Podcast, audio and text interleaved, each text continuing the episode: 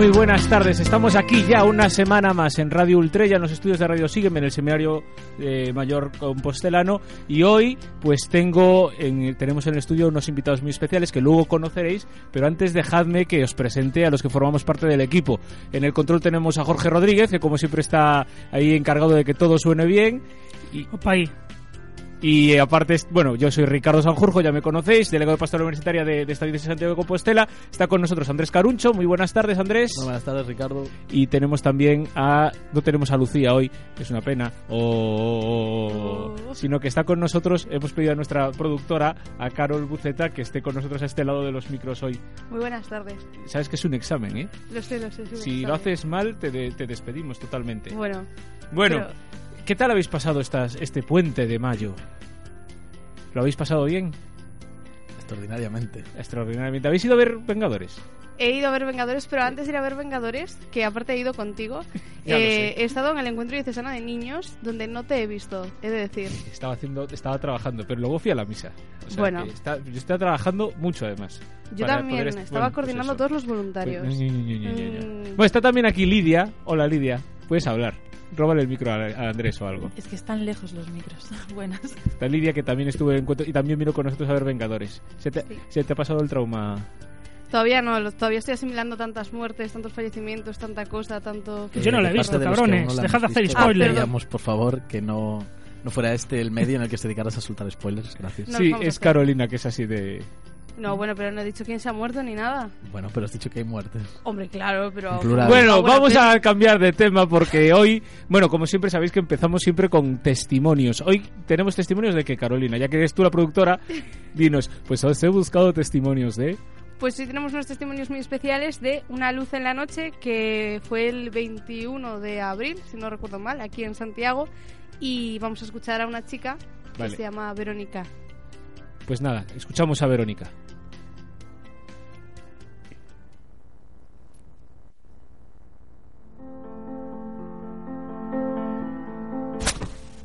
Hola, soy Verónica y hace unos días estuve en una luz en la noche en Santiago eh, haciendo mi ministerio de acogida.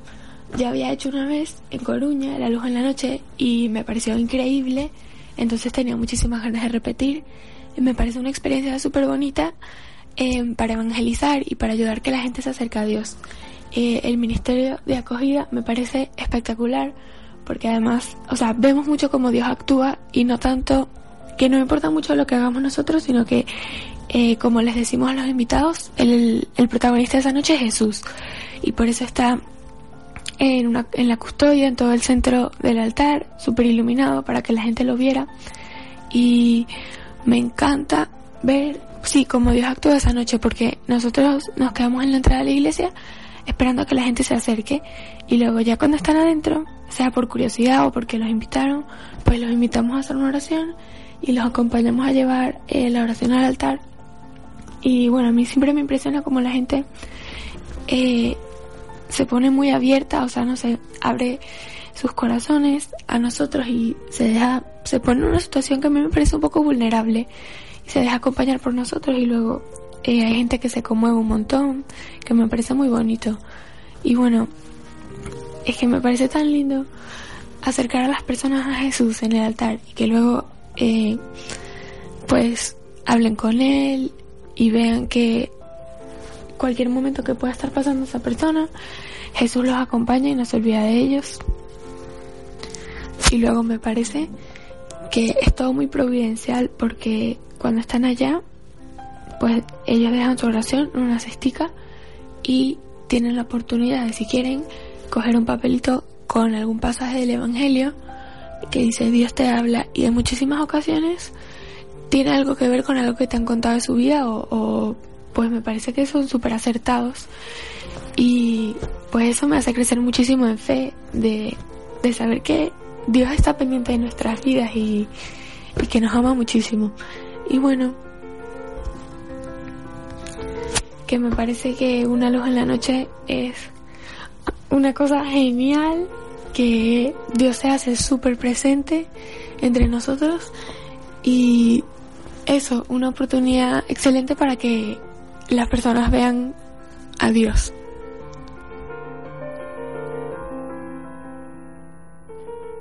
Tú, Carolina, has escuchado hablar del karma alguna vez, ¿no? Sí, O ese refrán que dice donde las dan las toman. sí. Tú el 21 de abril, ¿dónde estabas? Yo el 21 de abril. En la pues, luz en la noche no estabas, ¿no? Pregunto, ¿no? Porque yo tampoco estuve el día 1 porque estaba haciendo cosas. Sí que estaba. Sí, Bueno, estaba por la noche. ya, claro. También, ¿sabéis quién estuvo también en, en la luz en la noche el día 21? Estuvo Lidia. Y, y también nos puede contar, igual que Verónica nos acaba de contar eh, su testimonio de la luz en la noche, Lidia, que es el Ministerio de Música de la luz en la noche y de, de- de música y de sueños también en la luz en la noche, nos puede contar algo más. Bueno, he pasado por todos los ministerios salvo el de intercesión y en estas últimas luces en la noche pues me he quedado en el Ministerio de Música. Eh, tengo que decir que es el ministerio que por lo menos a mí más me gusta. Es, eh, bueno, me van a matar por esto, pero es el más difícil. Y, bueno, desde el Ministerio de, Música lo, lo que hacemos es acompañar a todos los que entran con, con música y con la palabra de Dios y yo creo que es el más bonito porque la gente entra, eh, habla con, con la gente que los acompaña hasta Jesús, pero la música como que también los, los ayuda, les da una frase eh, de aliento o, o simple y llanamente pues los acompaña en ese, en ese camino, ¿no? Y, y es ahí la, la dificultad que, que tiene mi ministerio. Pero bueno, Y, y no sé, eh, también estuvo en la luz de la noche, estuvieron nuestros invitados que luego, luego van a ser los invitados a los que les vamos a hacer, les- nos vais a hacer preguntas, porque en este caso yo también voy a estar de invitado. Son el padre Juan, que es el responsable de Pastoral Juvenil y Vocacional de los Omascos y el superior de la comunidad aquí en Santiago. Bienvenido. Hola, buenas tardes, muchas gracias. Y Santi Romero, que es nuestro subdelegado de Pastoral Juvenil, es eh, miembro de los formadores del, del Seminario Menor y cura diocesano y, y buena gente. Bueno, buena gente está por demostrar, pero nuestro, Hombre, nuestro mal- compañero Santi. Tan mal no te trato por ahora. Por ahora, por ahora. Vosotros también estuvisteis en la luz de la noche, igual que yo, ¿no? Sí, sí.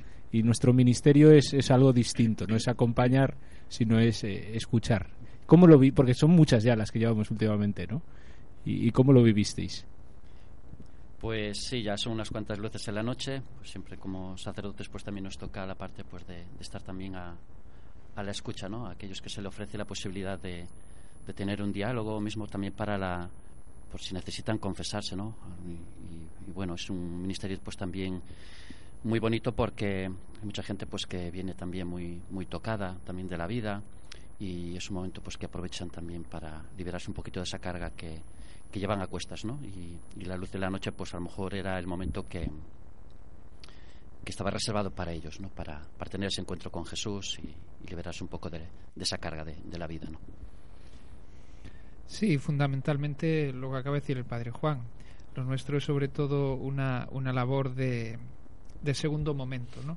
Los que están ahí en un primer momento pues son todos esos que están por la calle, los que están en la acogida, el Ministerio de Música y lo nuestro ya es, bueno, pues si alguien después de todo eso, de haber estado delante de Jesús, pues se siente movido como como para intentar seguir esa conversación a través de un sacerdote, pues a través de, del Ministerio de la Reconciliación, través simplemente de hablar, de, desahogarse, de, de, bueno, preguntar cosas que a lo mejor le chocan, pues para eso estamos nosotros ahí.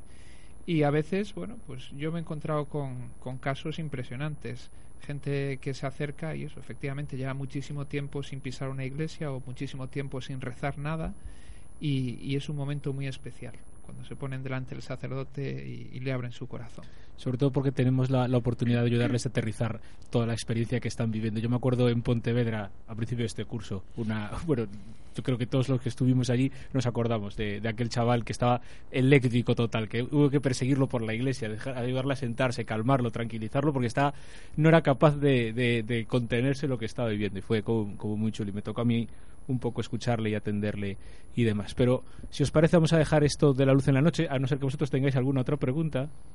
No, por el momento no. Bueno, pues eh, vamos a dejar esto de la luz en la noche y vamos a, pasar ya a la tertulia entrevista. Pero antes, como siempre, eh, pues vamos a poner un poquito de música. Y hoy me ha tocado a mí elegir la música.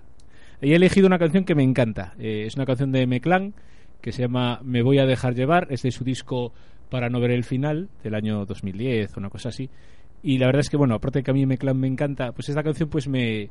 A mí, ya, digamos, desde el punto de vista espiritual, pues a veces digo, pues, pues yo también tengo que dejarme llevar por el Señor, ¿no? Que muchas veces queremos ser nosotros los que tenemos los que tenemos que llevar la voz cantante en nuestra vida y, lo queremos hacer y tal y cual y a veces hay que rendirse delante del Señor y decir bueno pues me voy a dejar llevar y lo que tú digas bien dicho estará no entonces bueno le decimos a Jorge que nos ponga ahí a, Carlos Tarque y compañía a Santi Campillo a la guitarra y esas cosas y vamos a escuchar a M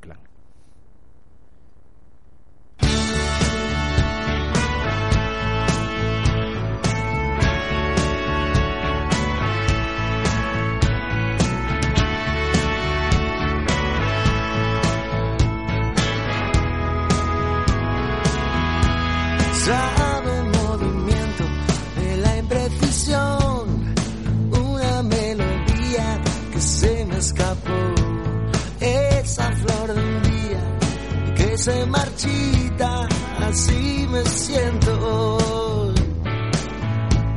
Fue soplar las velas y en ese apagón vi pasar mi vida y aunque me gustó Pues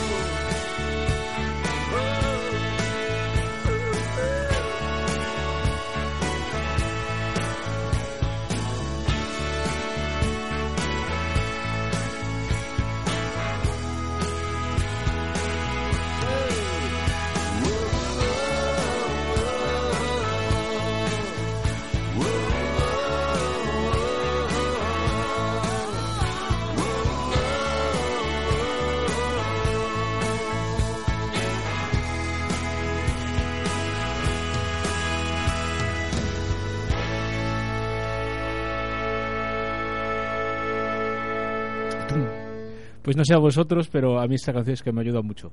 Eh, o sea, me voy a dejar llorar. Prometo que esta vez voy a confiar en ti. O sea, yo siempre digo, en la próxima oración que prepare yo, la voy a cantar. Y luego no, no cantes canciones en Clan, que luego queda muy friki y tal. Pero A mí es que me ayuda mucho. Bueno, pero es que tú ya eres muy friki, entonces Ya, también es verdad. no pasaría nada, te entenderíamos. Eh, bueno, sí, es verdad. Bueno, eh, Bueno, yo ¿estás preparado, para ahora, Ricardo? ahora me voy a pasar al lado de los invitados. Esperar que me mueva de silla.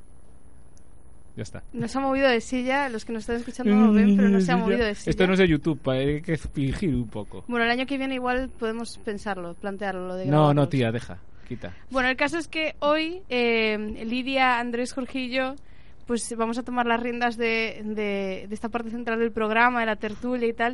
Estáis porque preparados. eh, el pueblo ha pedido que sea un programa dedicado al tema. Bueno, eso del pueblo ha pedido, vamos a ver. Eso del pueblo ha pedido, ¿de dónde ha salido? El pueblo ha pedido. ¿Qué Andrés, pueblo? Jorge y Lidia ha lo han habido aquí, pedido. no, garantías democráticas. una Ricardo, auditoría tengo que Unidas. decir, tengo que decir en estos momentos que los invitados no hablan. Bueno, tú, pero aquí estoy, yo estoy en el limbo ahí ahora mismo. ¿Dónde están garantías democráticas del de Yo, si referéndum quieres te este? busco el audio de WhatsApp de hace 15 días donde en lo ponía. leche. Vale. Entonces, el caso es que el tema del programa hoy es pregúntale a un cura. Entonces, vamos a preguntarle a un cura. ¿Y qué es lo primero que le vamos a preguntar a un cura? ¿O qué es lo primero, Andrés, que tú querrías saber de un cura?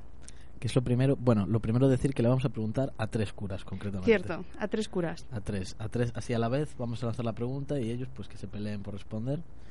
Y el que dé la mejor respuesta pues le damos una chapa Sí, un mini punto. también. Tengo sus Pues aquí guardados para, para todo el mundo. Energía en el Hogwarts Mystery. Para, para ti, sí, tal cual. Creo que Jorge ha hablado, regalamos no monedas para el Hogwarts Mystery. Bueno, primera pregunta, Primera Andrés. pregunta. A ver, eh, así al aire. ¿Cómo descubristeis vuestra vocación? Empiezo yo. ¿Que- o, queréis, ¿O quieres empezar tú? Mismamente empieza tú, venga. Pues mira, yo era. mm, Yo me confirmé bastante tarde, me confirmé con 18 años. Eh, porque hasta entonces pasaba bastante el tema. O sea, como dice mi madre, éramos una familia un poco de judíos, ¿no? Eh, y, y, bueno, mi abuela se empeñó en que nos confirmáramos, mi hermano y yo me confirmé. No cuando me tocaría a mí, sino cuando le tocaría a mi hermano, que es dos años más pequeño que yo. Bueno, un año y medio más pequeño que yo. Pero en la catequesis de confirmación, yo soy de la misma parroquia que la señorita esta que tengo a mi lado escribiendo y me está poniendo nervioso.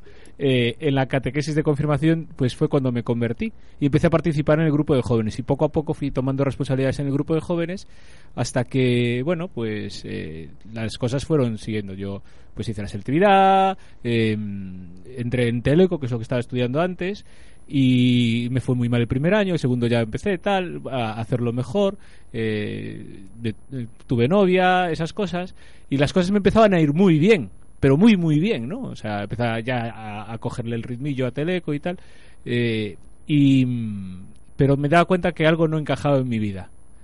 Y preparando un penitencial para Pascua Joven, que es eh, una convivencia que de, la, de la que si queréis después le podéis preguntar a Carol, preguntando un, un pre- un penitencial para Pascua Joven, descubrí que lo que me faltaba en mi vida es que yo no estaba siguiendo el camino que el Señor había mm, destinado para mi felicidad.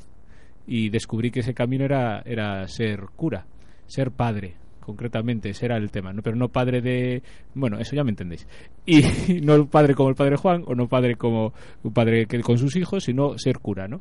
Y se lo fui a decir al cura que en aquel momento estaba allí, a Javier Porro, que era el, el delegado pastoral juvenil en aquel momento, porque no estaba en mi párroco, y se rió de mí.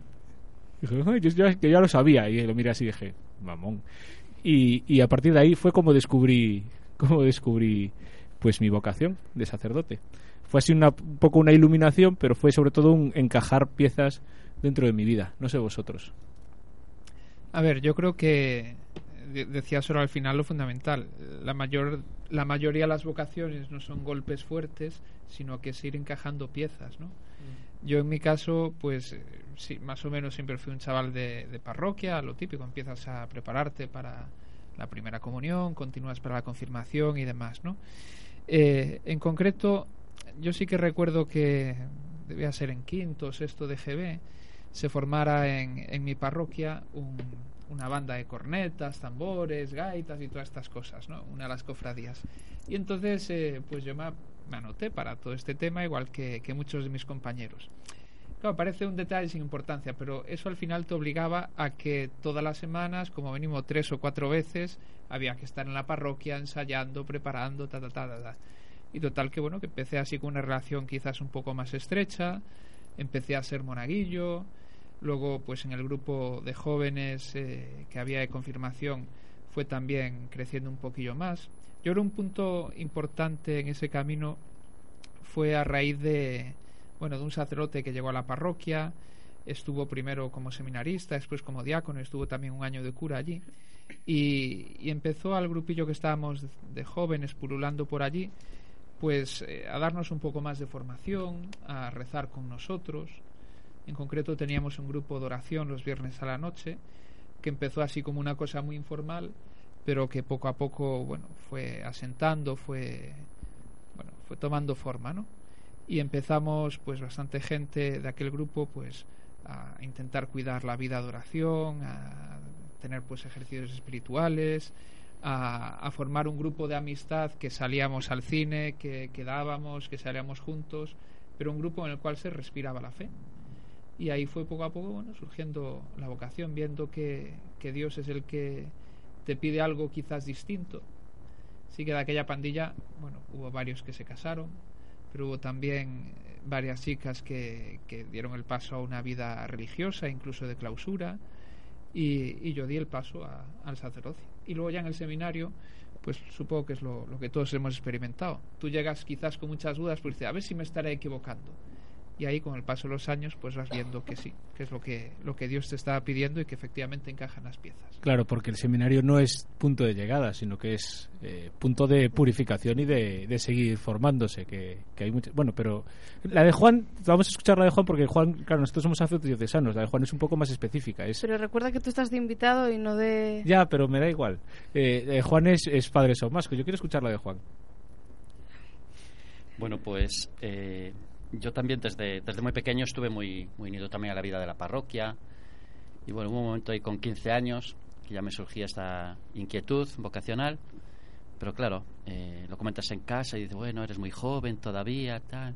Bueno, yo empecé a trabajar ya también muy, muy joven. Acabé pues entonces lo que era la EGB y empecé a trabajar casi con cerca de los 16 años, ¿no? Tenía 15 todavía, casi 16 y bueno, ahí pues compaginaba un poco mi vida de trabajo con, con mi vida de fe. Gracias a Dios pues pude eh, seguir pues eh, muy unido, ¿no? También a la vida de, de la parroquia, involucrado. Pero bueno, fueron unos años pues que iba creciendo, iban pasando los años, pero de vez en cuando pues surgía nuevamente esa, esa inquietud, ¿no? Pero luego dejabas pasar los días, digo, a ver si va a ser cosa mía, eh, y lo dejabas pasar, bueno, parece que la cosa enfriaba. Pero estuvo así, ya casi durante 10 años, ¿no? Esas idas y venidas, y decía, llegó un punto que no que ya era, no un sin vivir, pero decía, bueno, tienes que dar un paso y decidirte, ¿no? Porque no puedes estar así tampoco toda la vida. Eh, mi relación con los padres somascos pues también era desde muy pequeño porque venían a ayudar a, a la parroquia con el tema de la catequesis, la misa del mediodía de, de los domingos. También algunos jóvenes que estaban en formación de los somascos pues venían también por la parroquia y eso pues yo pienso que fue lo que me animó un poco a, a dar el paso ¿no? y a ponerme en contacto con, con ellos, comentarle mi inquietud y empezar ahí pues también mi, mi proceso, ¿no? Después, pues eso, de 10 años de, de lucha, que sí, que no, que sí, que no, y al final pues parece que pudo más el, el Señor, ¿no? Y, y aquí estamos, pues como decía también Santi, pues con distintas etapas de formación, pues ir madurando también esa, esa inquietud, dejándose acompañar también por otros sacerdotes, por personas que, que el Señor va poniendo en tu vida y te ayudan pues a ir madurando esa, esa vocación. Y, y de todo vuestro trabajo como, como sacerdotes, ¿qué es lo que más os gusta? ¿Qué es lo que decís, me encanta esto de ser sacerdote? bueno, es que el, el campo es tan, tan amplio. No, bueno, ya lo pienso que lo primero para nosotros, en caso, pues es la celebración pues, la Eucaristía, ¿no? Que te, te llena también y yo pienso que también coges mucha mucha fuerza luego para, para el día a día, ¿no? Pero bueno, no- luego en nuestro caso, también debido a, a nuestro carisma, en este, en este momento pues estoy dedicado pues más a la, a la pastoral juvenil y vocacional y al tema de la, de la formación, ¿no? Con, con algunos jóvenes que tenemos aquí en nuestra comunidad de Santiago y que están pues también en este proceso de, de discernimiento, de ir madurando pues también esa, esa vocación y algunos pues bueno ya van dando sus, sus pasos, vienen a estudiar aquí al, al seminario eh, mayor y, y luego pues en casa pues Con acompañarlos profesores. acompañarlos pues eh, también el tema de la formación religiosa y de nuestro de nuestro carisma ¿no? pero bueno eh, anteriormente pues eh, estuve también destinado en tema de, de casas de acogida de menores, que es un poco nuestro, nuestro carisma y eso pues es, es lo que, que te llena, ¿no? También estar con, con los pequeños, con los que están pasando por situaciones también de dificultad, de prueba, de cruz y, acompañarlos también a, a liberarlos un poquito también de esa, de esa situación de, de cruz, ¿no? Y yo pienso que es lo que más, lo que más me llena también y a lo que más me siento pues llamado, ¿no? Estar ahí más con los, con los pequeños. Yo tengo, tengo una pregunta, no sé si me oís ahí. Pues tengo una pregunta de- desde aquí, desde la pecera. ¿Cómo huís vosotros para no ser solo administradores de sacramentos? Eh, para no estar simplemente metidos en la parroquia y simplemente con comuniones, con la Eucaristía, con tal, con eh, ahora celebrando bodas, ahora tal. Es que es una cosa así que me, no sé, parecéis funcionarios a veces, Bueno, ¿no? como Entonces, soy el ¿cómo- único que tiene vida parroquial, como bueno, eh, Juan ayuda en una parroquia aquí en Santiago, bueno, en varias realmente, parroquias aquí en Santiago, pues como soy el único que tiene eh, cargo parroquial, Oye, que yo he tenido ocho, ¿eh? sí, pero me refiero en la actualidad, digo, en la actualidad. Ahora Santi está dedicado, es, es curioso que estaba pensando que los tres nos dedicamos de alguna forma u otra a la formación vocacional en seminarios, yo en, en las clases, tú en la comunidad, tú en el menor. Eh, al final, eh, se trata, por un, lado, de cuidar mucho los ratos de descanso y la vida de oración. Yo creo que son fundamentales para no quemarse.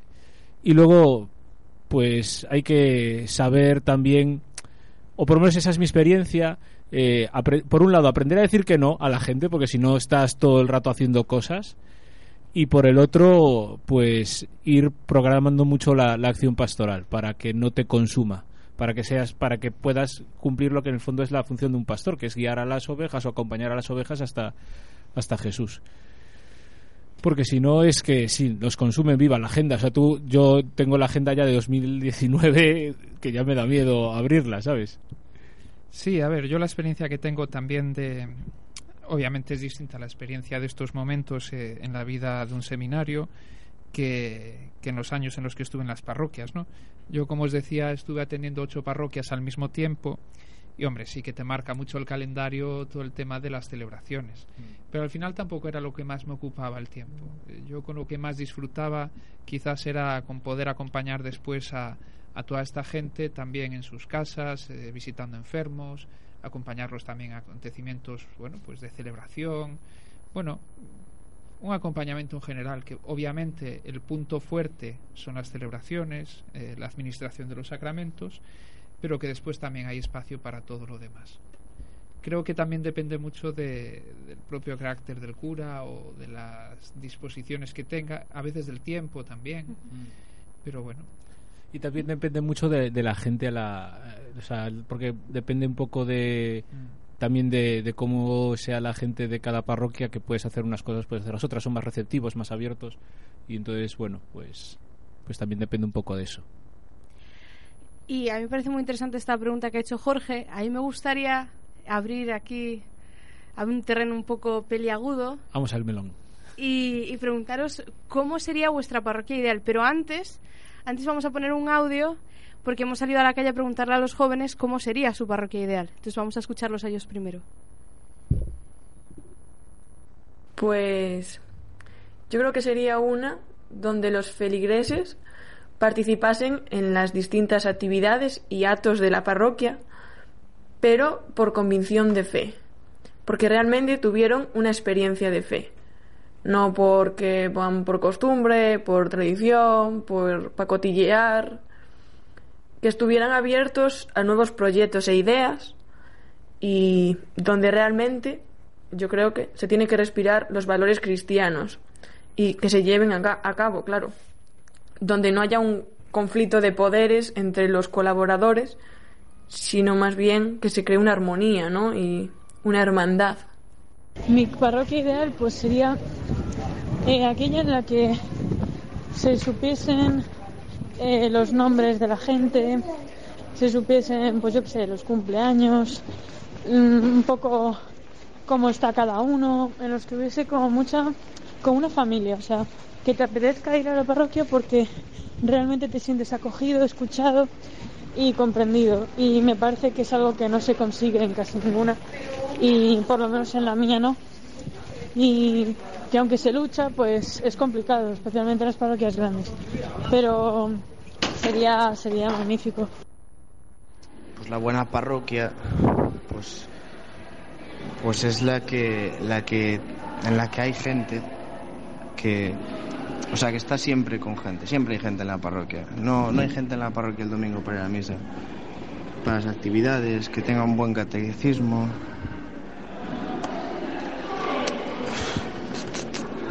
con catequistas formados, que, que, que- que es muy importante en la parroquia el párroco. Por eso digo que tiene que ver la- el sacerdote con la parroquia. Porque si un párroco es bueno, se preocupa por el bienestar de los fieles y tal, pues la parroquia va a tirar bien. Pero bueno, claro, esos fieles también tienen que responder. Por eso si, si el párroco es bueno y la respuesta de los fieles pues también es buena, es una parroquia maravillosa.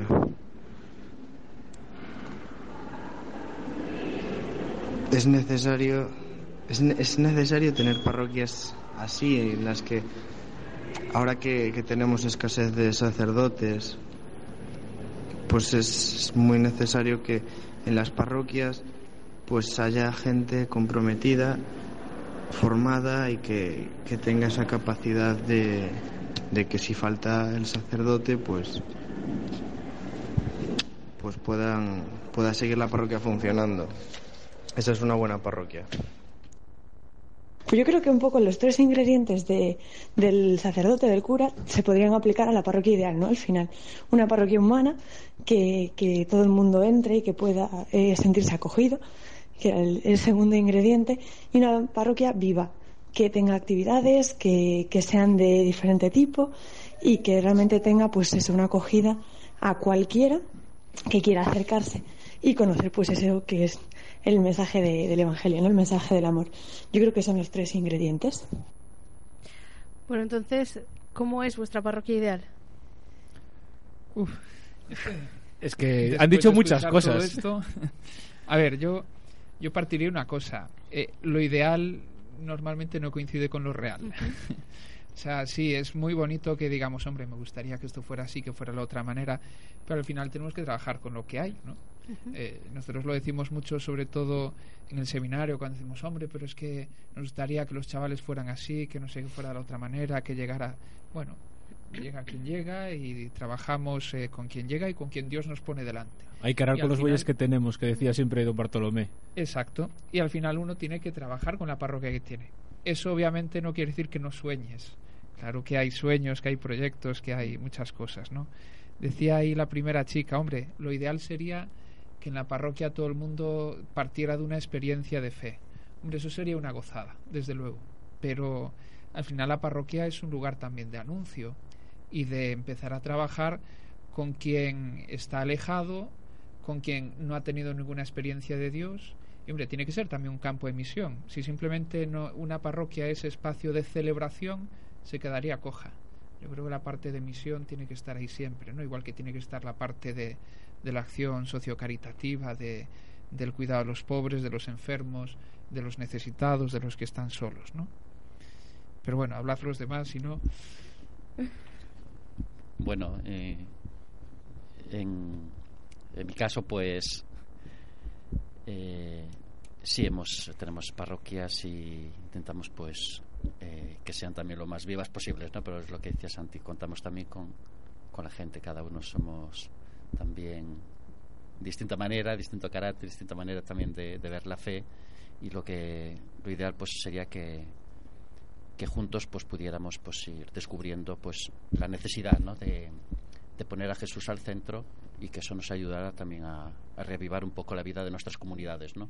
como decía una de las chicas que no sea solo pues un lugar pues que vas por obligación sino porque lo sientes y yo pienso que si se consigue el ideal de conseguir que la, la gente pues sea consciente de eso ya la, las parroquias empiezan a tener vida, ¿no? Porque cada uno ya es consciente de su papel también en hacer que esa comunidad eh, funcione, ¿no? Y tanto el- los sacerdotes como los laicos, pues ya se encargarían de llevar a cabo esa misión y esa misión, pues de, de anuncio y de, de evangelizar, ¿no?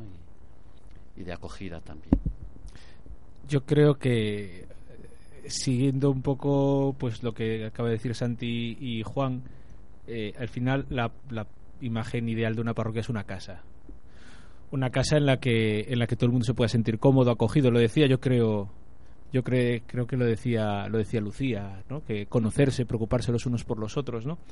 Eh, y, capaz de acoger a la gente que venga, de, enviarla también fuera a hacer la misión, ¿no? Entonces, en ese sentido yo creo que a los curas lo que nos toca es, pues si el centro de la casa es el hogar, ¿no? La, a la areira, eh, encender el fuego, el fuego de Jesús, encenderlo y que todo el mundo pueda ir a descubrirlo y conocerlo y allí también descubrir esas ganas de, invitar, ¿no? Al final, eh, nosotros, eh, Santi y yo teníamos un profesor eh, de liturgia, don Elisardo, que es el, canciller de la diócesis, que, siempre decía que cuando quieras llevar a alguien a conocer qué es la iglesia, llévalo a tu parroquia el domingo, ¿no?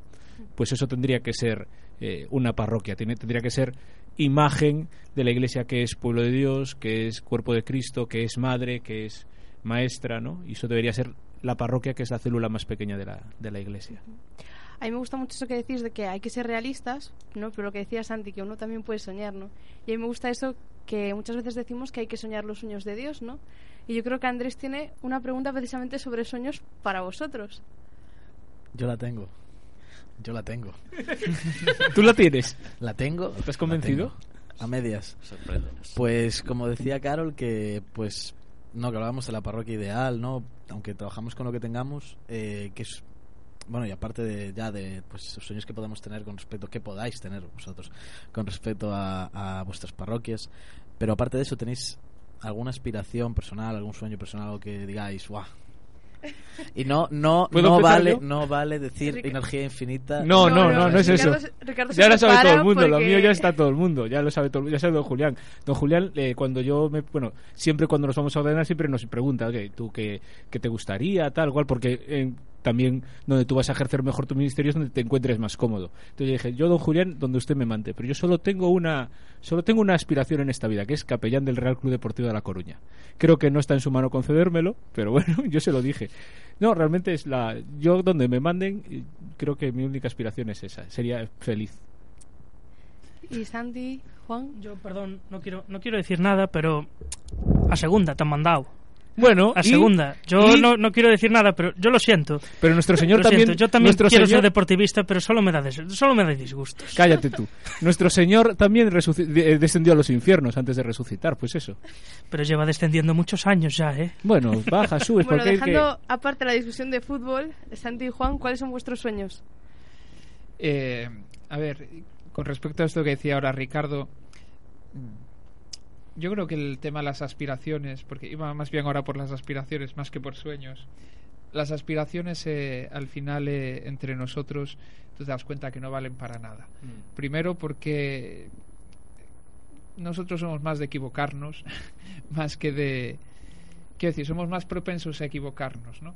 Entonces, cuando dices, bueno, pues yo creo que aquí voy a estar feliz, pues al final cuando llegas vas a decir, no, pues esto no, tiene que ser otra cosa. Y llegas allí y otra cosa y otra cosa y otra cosa. Entonces lo mejor es, como decía Ricardo, estar abierto a lo que Dios te pide en cada momento.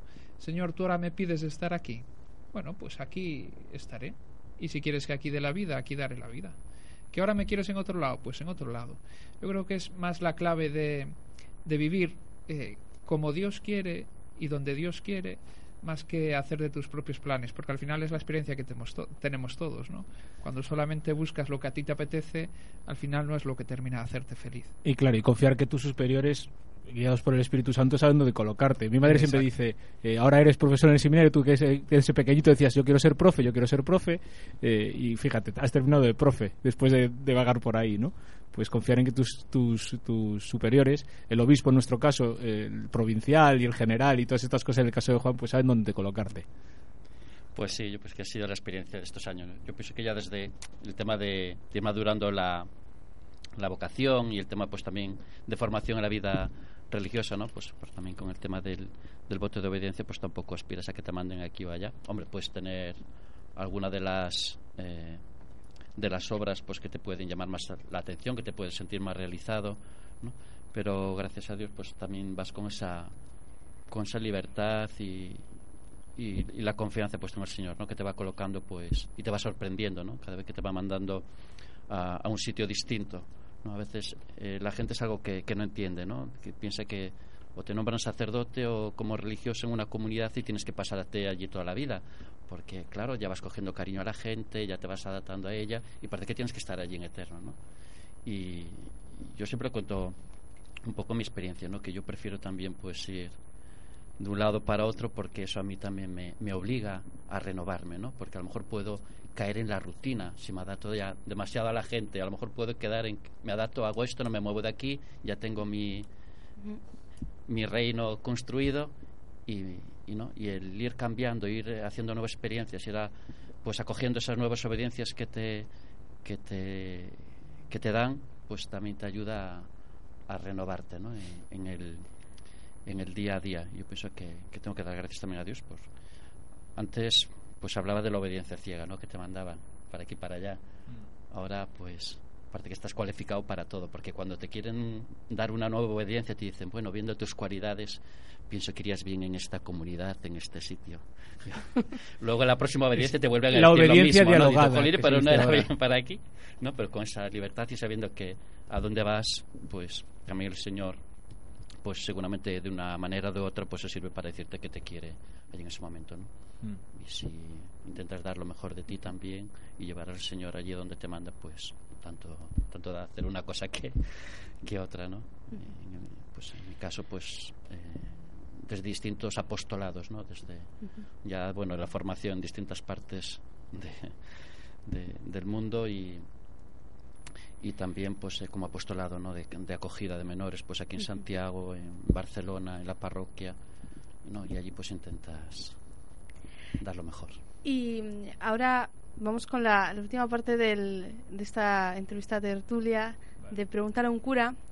Está, va a ser muy rápida y muy ágil, no os podéis enrollar en, en las, pregu- en las respuestas porque es, es muy sencillo, ¿de acuerdo? Ponnos música del 1, 2, 3. De tico, Eh, toco, tico, sí, tico. pues, eh, pues podría, podría poner la música del 1, 2, 3, pero no la tenemos preparada. Porque eh, hemos hecho un trivial para curas, porque el programa pues es cultura pop, hablar de, de los elementos cristianos que, que tenemos hoy en día en el cine, la para. literatura, en todas estas cosas. Entonces hemos preparado un par de categorías para saber cómo de puestos estáis en los temas de, de cultura pop. ¿Qué os parece? ¿Estáis preparados? Yo, yo estoy animadísimo. es que les gano, además. Yo con Sí, miedo. gana damos ya por vencedora Bueno, confiemos en que, en que os sabréis alguna, hombre. Malo será, ¿no? Andrés. Tenéis que ser ágiles, ¿de acuerdo? Como, ¿Cuántos? a- aquí que es, a, iba a decir una, una, una borrada. Aquí es a- a- al, al que sea más rápido. Bueno, tú no, porque... Más rápido no, porque, porque tú ya las, las aciertas Vale. todas. Entonces, mientras voy jugando al Fight List aquí con Jorge. Venga, preguntas, rápido. Bueno, empezamos con la primera categoría de literatura. Vale. Primera pregunta. Cita tres novelas de Pérez Reverte. El capitán a la triste. Eh, eh, eh, ay, Dios mío. Espera, que además a mí es que, que, Reverte no me gusta mucho, pero, pero alguna le he leído. A ver, que luego la, ¿cómo se llama, hombre? Que, que luego la adaptaron con esta peli malísima de, de, de, de, de Johnny Depp. Dios mío, que se llama La Novena Puerta y, y, y el- no me acuerdo. Ricardo se ha quedado en blanco, no me lo puedo creer. ¿Te acuerdas de eso de que- Ágiles? Sí, sí. Una peli Han malísima. pasado, han pasado 10 segundos ya. Más, habéis, más Venga, solo yo. No, pero espera. No, no, mini punto para Falcón, Santiago. Falcón es de. No, ya, o sea, vamos a ver, Espera, espera. Ay. Bueno, sigue, sigue. Nada, ya está. Siguiente. Ricardo de vez en cuando soltará, ah, esta. Esta se quedará ahí con la, con la teima. Eh, vamos con la siguiente categoría, música. Vale. Eh, pues... ¿Qué grupo de rock estaba preocupado por su existencia y cantaba ¿Quiénes somos? ¿De dónde venimos? ¿A dónde vamos? Yo la sé, yo la sé. es que- ¿No la sabéis? Siniestro. Total. Y no es rock, es punk. Pero bueno, igual. Siniestro total. Ahí no me pilláis, eh. En esta no me pilláis. Bueno, televisión. Vamos a ir con televisión. Esta es muy fácil, ¿vale? Tú tienes que estarte callado porque esta es muy fácil, ¿vale? Es muy fácil, de verdad.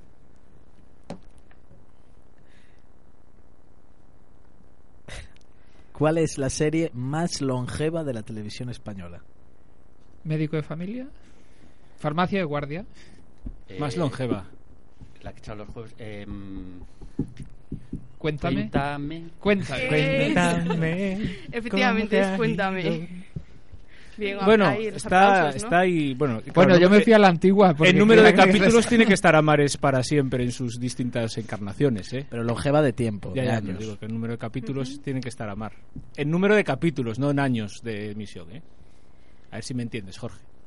No, a, a mar en tiempos revueltos yo creo que tiene unos cuantos. más. Bueno, vamos con cine. ¿Cine? Cine. Uy, aquí ya me pilláis, ¿eh? Uy. Está, Está- está esta es difícil. difícil, ¿vale? Pero bueno, a ver si por lo menos dais algunos, ¿vale? Pero bueno, son gente de su quinta, más o menos. Sí, yo creo que... ¡Eh! ¿Cuántos actores y quiénes son esos actores han encarnado a James Bond? Roger Moore, Timothy Dalton, Sean Connery, eh, eh, el que está ahora, Pierce, Brosnan, eh, el que estaba es Chris David, está se ahora. llama. No, no, Pierce Bo- eh, se llama- ¿cómo se llama el que está ahora? El rubio. Chris David se llama, no, no, No. se llama Chris David. Da igual. Se acabó el tiempo. Deben ser siete los, los actores. Son siete, Son pero siete. no has acertado todos los nombres. No, me faltan dos. Me falta el que está ahora y uno que hay por el medio que hizo una película Le solo. tenemos, que- le tenemos que poner un bozal o algo a este hombre, ¿eh? Porque si no, no se calla. Es que más que, pero es que está siendo tal cual, pregúntale a un cura, concretamente a Ricardo sí, a Sanjurjo. Ricardo Sanjurjo. O sea, no, no da tiempo, que ya llevas con Sabíais trece. a los que yo yo sabéis yo me veis Lidia está de testigo me veis que yo espero a que respondan ellos y como no responden pues sal- salgo yo ¿cómo se llama el que está ahora? Daniel Craig. Daniel Craig bueno casi casi Craig David Daniel Craig Sí, sí, ahí, ahí, al lado. Bueno, vamos a probar con una de miscelánea a ver si, si está, esta es un poco variado. A ver si la sabéis, ¿vale? Elige tú, te dejo elegir, venga. Me dejas elegir. Uy, pues hay aquí una que me interesa mucho. Venga, pues arráncate.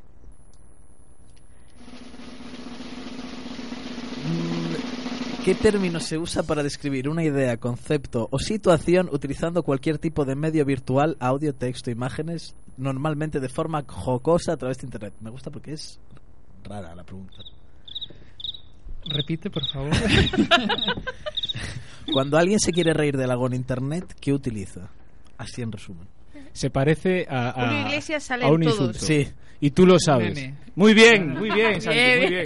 es que la, la pregunta muy elaboradita.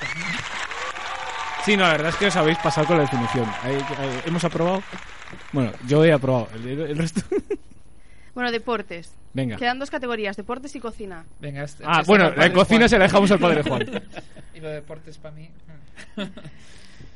Pues aquí podemos hacer la... ¿Hacemos esa o la hacemos la que...? No, porque seguro que Ricardo la acierta. Claro, la segunda que Y- es más capciosa. A mí, me gusta, a mí me gusta esta. mira No. que yo siempre iba primero por el quesito naranja en el trivial ¿eh? Porque si naranja, pues a ver si lo ganas. ¿Cuántas veces se celebraron los Juegos Olímpicos en Alemania? dos Múnich y Berlín Muy bien. Berlín Es en el que 36 Múnich en el, en el 72 Yo ya dije que había que ir a pillar. No me hiciste caso. Carolina, muy mal. Es que era para que darles un poco de cuartel a ellos, porque para que no respondiera siempre Ricardo, pero... Cocina. La de cocina... Bueno, esta, esta nos No. callamos y la dejamos a Juan No hemos pidáis pensado- las recetas secretas de Alfa porque no las voy a desvelar. la de las albóndigas tío la de las La albóndigas coño las La del son las más ricas. Bueno, ¿qué es en realidad el azúcar blanco que utilizamos en cocina? No se puede decir palabrotas, ¿verdad? Mejor no lo comáis. Es azúcar Es- refinado, ¿no? es- Refinado, es- de la caña de azúcar. la caña de azúcar o de la remolacha, pero está muy elaborado. Se damos por válido. S- a ver, es que esto además que de cocinar era de química. Es que esta, es casi es de mi categoría. ¿eh? Esta es casi de mi ¿Por categoría. qué no me hicisteis la primera pregunta de deportes? pero que... Pero os decía hasta las fechas. está haciendo tío. trampa, ¿eh? Hasta los días En de, de la semana. Bueno, yo creo que hasta aquí ya podemos dar por terminada eh, esta tertulia de hoy. No sé qué, qué os ha parecido. Muy agradable. Muy bien, muy bien. Nosotros pensábamos echar más tiempo con el trivial, pero al final las preguntas yo creo que dieron para... Bueno, para a mí, más. A mí me gustaría hacerle, eh, a mí me gustaría hacer dos preguntas. Venga. Sí, muy rápidas. Una que no responde Ricardo, que seguro que la sabe, que es ¿quién ganó OT 2018? Amaya, Muy bien. No hubo T 2018, es OT 2017. 2017-2018. Y ahora quiero hacerle una a Ricardo Sanjurjo. Vale. Ricardo, esto por mera curiosidad mía. ¿Al final acabaste Teleco? No, me vine en tercero para el seminario. Pues ahora sí, eh, yo creo que sí que, que damos por terminada esta, esta tertulia entrevista. Muchísimas gracias a, a Santi y a Juan por, por haber estado con nosotros en este programa y a Ricardo también por, por habernos dejado a Andrés, a Jorge Alvía y a mí al, al mando de, de este último programa Bueno, de la temporada. Lidia poco ha hecho hoy. bueno, ha pensado muchas preguntas. mm. No lo habéis visto, pero ella trabaja siempre en la trastienda. Entonces, nada, y vamos a dar ya paso a, a ese momento de oración que nos va, nos va a introducir Lidia.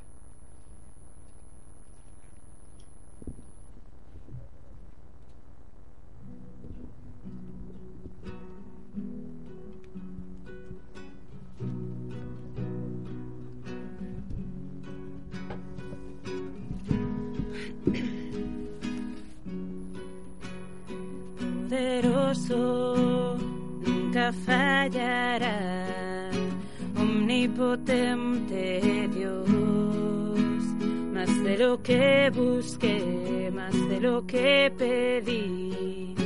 Grande es nuestro Dios, el triunfo a la muerte venció, vivo está, es poderoso en Jesús soy vencedor. Nuestro Dios es poderoso. Dios me guía, Él conmigo está. Un camino hará. Más de lo que soñé, más lo que esperé. Grande es nuestro Dios, el triunfo a la muerte venció, vivo está, es poderoso, en Jesús soy vencedor,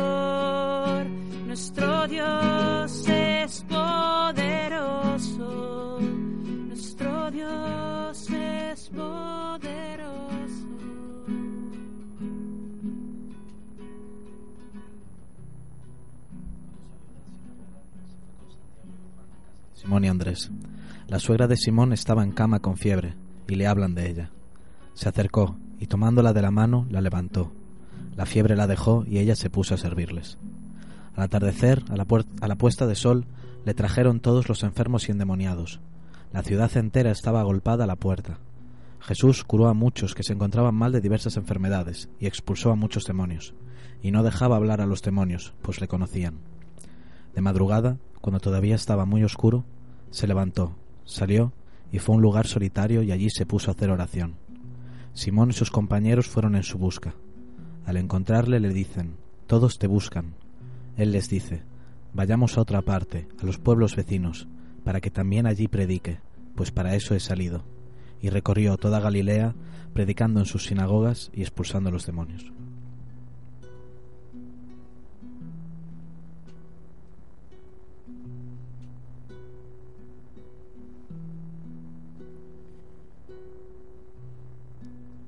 Piensa por un momento cómo ha ido este curso. Piensa por un momento qué tal te ha ido este último mes.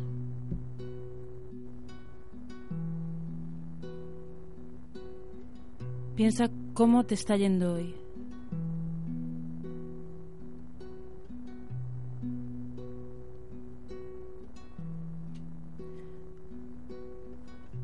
Hoy busca ese momento. Un momento tranquilo.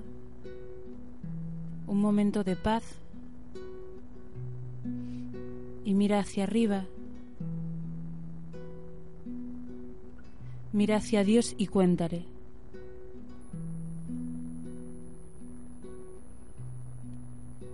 Cuéntale cómo te sientes. Cuéntale cómo estás. Tus mayores momentos de felicidad de, este curso. En lo que sientes que has fracasado.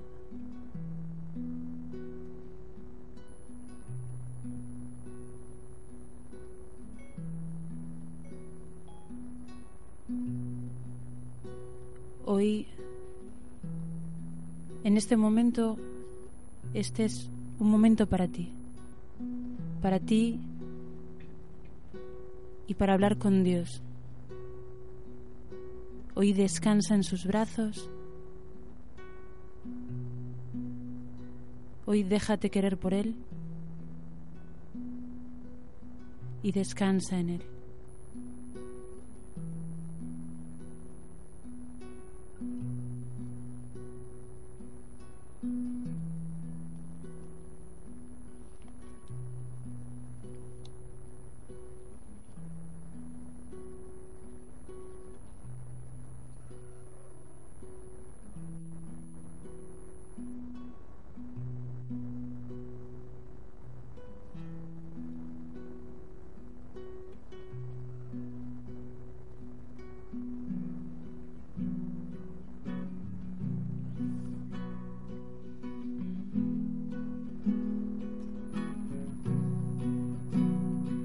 Dios me cuida, Él conmigo está y nunca me deja, y nunca me deja.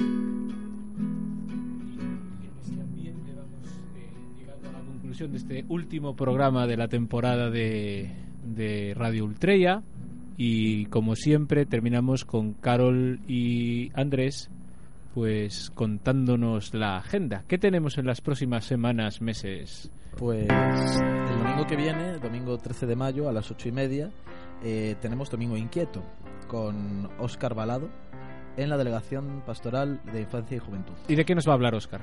Pues nos va a hablar de un tema que a mí me parece muy, muy interesante porque el título es El hecho extraordinario y va a hablarnos de- del proceso de, de conversión de uno de, de los grandes filósofos de España, eh, Manuel García Morente, creo que lo he dicho bien. Sí. Bien, eh, que se convirtió en una noche escuchando pues música precisamente, ¿no? Entonces, qué interesante, ¿no? Ver cómo la música puede, puede llegar a, a eso, a convertir a- al cristianismo, ¿no? Y además, aparte, García Morente fue, o sea, es un tío con una experiencia eh, grande. Él fue amigo de Ortega y de, y de algunos de los grandes de la, de la generación del 14 y, y es testigo muy de, lo, de todo lo que vivió España en aquellos años. Y Oscar es precisamente el mayor experto del mundo eh, en este tema, o sea que... que- Sí, porque ha hecho su tesis doctoral, ¿no? y Sobre- porque es amigo mío, entonces es el mayor experto del mundo, aunque no haya hecho su tesis doctoral en ello, ¿no? Entonces, ¿qué más tenemos, Carol? Pues el mes que viene también tam- tenemos también eh, un fin de espectacular, una manera súper diferente de vivir San Juan, ¿verdad? ¿A dónde nos vamos, Andrés? Pues nos vamos a Puerto de Son, a La Gafa, concretamente. Que es una casa en donde... Pues ahí en la playa. Ah, bien, genial. Nos vamos a la playa. Vamos a la playa, a la gafa, en Puerto Dosón, en San Juan. Exacto. Es decir, 24 de junio. Sí, de- no, del 22 al 24. Ah, o sea, todo el fin de semana. O sea, planazo. Vamos a vivir Tú te una experiencia súper guay de San Juan. Cachis. Claro, y bueno, pero yo buscaré a alguien que me quede en la parroquia para irme de fin de. Pero bueno, si no- si alguien quiere venir, ¿qué tiene que hacer? Pues lo que tiene que hacer es muy sencillo. Tiene que hablar contigo, con Ricardo, ¿Quién es Tigo? con Ricardo Ah, vale. Sanjurjo, acabo de decir, y si no también con, con Javier García. Es decir, que se ponga en contacto con nosotros, los- con los delegados, y, y luego ya dentro de poco, pues en, tanto en Pastoral Universitaria como en Pastoral Juvenil pondréis algo más de información, ¿no? Poco. Lidia asiente. Con lo cual quiere decir que sí. ¿Y, y qué más? ¿Qué más tenemos para el verano? Entonces ya estamos en San Juan. San Juan ya es el solsticio de verano, que es lo siguiente. Pues, lo siguiente es del 20 al 31 de julio tenemos peregrinación a Taizé. TC. A Taizé. No, no hiciste francés en no. clase, ¿no? Vale. No. ¿Qué es TSE, Carolina? ¿Tú lo sabrías decir? Uf, es una pregunta súper difícil. Es una comunidad ecuménica, pero Jorge, que está ahí en el control, Jorge lo sabe. dice ¿Qué es TSE? encantado. Yo es que estuve en TSE. Ah, Estuve en Maravilla. 2012 en TSE. ¿y qué tal? Pues es una comunidad multicultural y... Y ecuménica, que es lo que está es diciendo es- Carolina. Es, que es, es- es una experiencia que hay que vivir, eso es sinceramente. Es una experiencia que, bueno, es estar allí una semanita, pues en comunidad con, con, con los hermanos de allí y con otros 12.000 jóvenes. Y cuando Europa. digo jóvenes, son jóvenes, jóvenes, no jóvenes como los que organizamos aquí a veces, ¿no? Que la edad media son los 55 años. Pero bueno, Ya allí- está, ya está. yo es que siempre meto la sus- siempre sus meto la pullita. Siempre hay que hacerlo, ¿no? Entonces, pero bueno, que es, un, es una experiencia, es una experiencia muy buena y muy, muy agradable de vivir. Entonces, Y- del 20 al 31 de julio, ¿verdad? Julio. Sí. Y puede ir cualquiera. Cualquiera que se inscriba. ¿Y a partir de qué edad puede ir? 25. No, a partir de los 16 años. De los 16 años cumplidos. Sí. Del 20 al 31 de julio. O del 20 al 30. Del 20 al 30 de julio. ¿Verdad que sí? Es que tengo que decirlo yo todo y no tengo el papel no nos, delante. no nos líes, Ricardo, no nos líes. Y para Es que se pasa inscribirse- por Lourdes también. Y pasamos pasa por Lourdes, sí. y por San Sebastián al Y por volver. San Sebastián al volver. Y para sí. inscribirse, Pues para inscribirse hay que ir a www.depasjuventude.com y allí en la barra lateral derecha pues tenemos un, un apartadito que pone TC, pinchas y ahí ya te inscribes. pero Carolina, una pregunta más. Tú no vas a ir a TSE.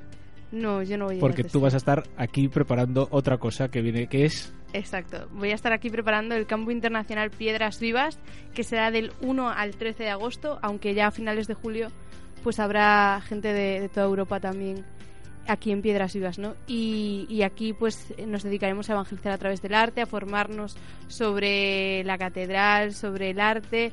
A y- coger peregrinos. A coger peregrinos y, y todas estas cosas, ¿no? Entonces, si alguien se quiere apuntar, en breve se abrirá también la inscripción en Depa Juventude o en DPU Santiago y ahí ya os podéis inscribir para este verano. Es un planazo. Es un planazo. Y luego ya lo que ya los habíamos dicho la última vez, que porque vamos a, a Tierra Santa, ya nos damos el, el rollo con eso porque ya se ha acabado el plazo de inscripción hace unos meses. Entonces, bueno, para daros envidia, pues Decir no. que nos vamos a Tierra Santa. Exactamente. Que Carol se va, que le hace mucha ilusión. Y que en octubre próximo, si Dios quiere, volveremos a este estudio, volveremos a la 99.6 y volveremos a seguir tratando de, de- de conocer un poco más nuestra fe en comunión con la cultura, en diálogo, en, en este programa de Radio Ultrella. Así que nada, que paséis un muy buen verano. Ya veremos a lo mejor, incluso si a Carol se le vuelve, se le da la pinza, hacemos algún especial por el medio, que no creo. Sí. Y, y nada. eh, que Mucha suerte también a los que estáis en exámenes durante este mes y que estaréis a lo mejor recuperando en julio. Bueno, pues le damos las gracias a Jorge que ha estado que ha estado eh, al pie del cañón en todos estos programas. Gracias Jorge. Eh, gracias al padre Juan por habernos acompañado hoy, a Santi que ya se ha tenido que ir, a Lidia, a Andrés y, Carol, pues muchas gracias. Y a Lucía que hoy no ha podido estar con nosotros que, que- que porque tenía clase, porque se acercan ya los exámenes y hay, hay que prepararse, hay que estar a lo que hay que estar. Y nada, a todos los demás, a todos los que nos escucháis, recordad, esto es Radio Ultrella, así que hacia adelante y hacia arriba, siempre.